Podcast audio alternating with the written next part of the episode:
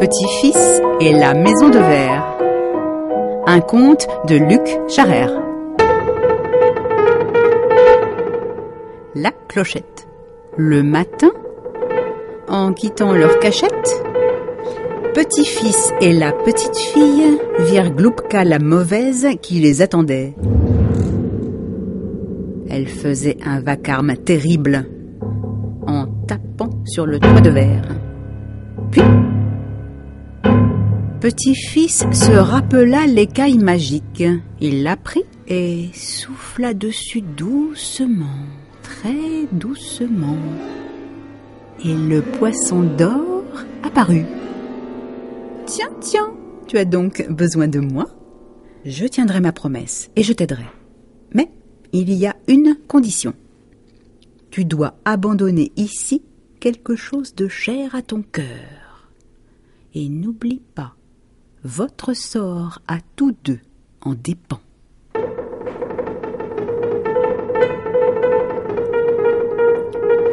Petit-fils toucha sa poche et sentit ses deux trésors. La clochette que sa grand-mère lui avait donnée pour le cas où il se perdrait, et le petit mouchoir brodé que lui avait laissé sa maman quand il avait peur ou qu'il se sentait triste. Il y enfouissait le bout de son nez et se sentait mieux immédiatement. Il réfléchit. Si je te donne ma clochette, comment ferais-je pour appeler ma grand-mère? Oh, n'aie aucune crainte. Quand tu auras échappé à Gloupka la mauvaise, tu n'auras plus besoin de clochette. Il regarda alors longuement la petite fille à côté de lui et se décida.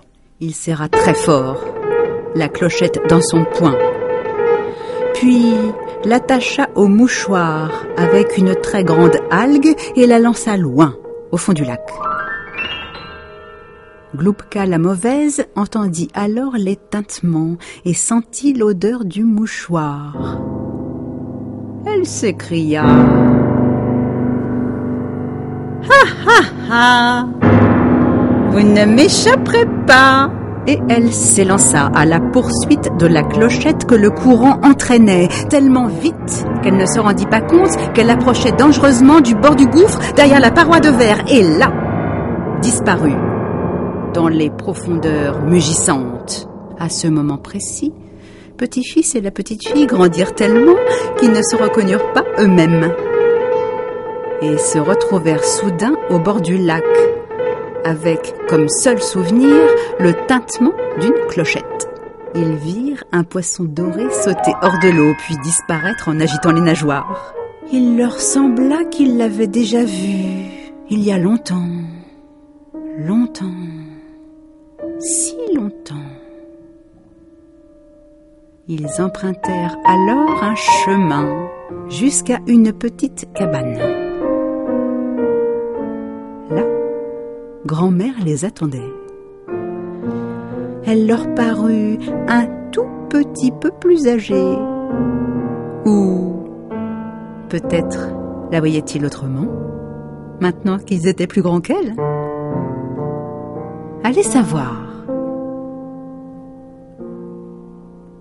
Ils vécurent ensemble, très heureux, et n'eurent ensuite aucun enfant.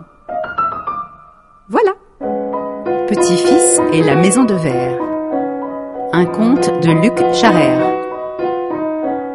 Adaptation et lecture Véronique Sauger. Musique originale de Guillaume de Chassis. Cette émission a été réalisée par Bruno Rio-Maillard, Valérie Lavalard et Cécile Braque. Le site d'information musicale sur Internet Res Musica et les contes du jour et de la nuit lance en partenariat un appel à texte. Certains des textes retenus à l'antenne seront publiés sur le site Res Musica. Rendez-vous pour les modalités de participation sur le site francemusique.com.